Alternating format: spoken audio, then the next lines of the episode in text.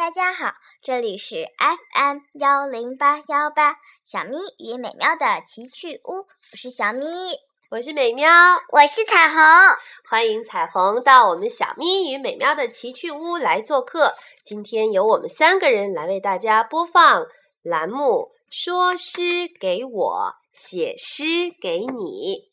今天我们的主题是冬天，冬天的北方是冷的。偶尔是灰色的，偶尔是白色的，偶尔是蓝色的。冬天的景致有好多哦，堆成各种各样的雪孩子、雪动物，在雪世界里奔跑、笑闹、打雪仗，是顶顶快活的事情。所以今天我们想为大家放送两首关于冬天的诗。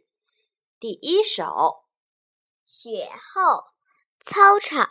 穿上了软软的白袍子，十来个女孩子密密实实围成一圈儿，像枚大大的纽扣一样围成一圈儿。她们对着里面，快活地唱着歌，跳着舞。我站着不动，好像在发呆，其实脑子里左猜右猜。跳累了、唱累了的女孩子们啊，她们三三两两的走开。我好奇的跑过去，看，里面原来是一只小小的雪乌龟，对着我发呆。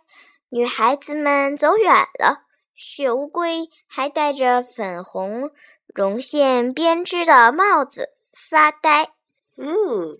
小雪小小的雪乌龟还在发呆呢。这首诗是一位叫宋宇阳的小朋友，嗯，在嗯大熊妈妈下班回家的路上给他讲的。那么大熊妈妈就把它写成了一首关于冬天雪后的诗。那么还有一首，这首诗的名字叫《冬天的果实》。冬天的树不知道自己光秃秃的。不着棉衣站在北风里，我说：“可有比这更冷、更可怜的吗？”麻雀们不知道，它们呼的一下飞上树梢，颤栗栗一个小小的身体在北风里。我说：“可有比这更冷、更可怜的吗？”你不知道，在公交车的车牌站下，我背着书包。把自己当成一颗冬天的果实，妈妈说：“可有比这更美、更坚强的吗？”谢谢，谢谢彩虹，这是彩虹第一次来我们小蜜和美妙的奇趣屋做客，所以谢谢彩虹的精彩朗诵。嗯，谢谢小蜜，谢谢风筝，谢谢雨阳，谢谢大熊妈妈，还要谢谢我自己，哈哈，今天好心情。今天的说诗给我，写诗给你，就到这里了。再见，彩虹。再见，再见，再见。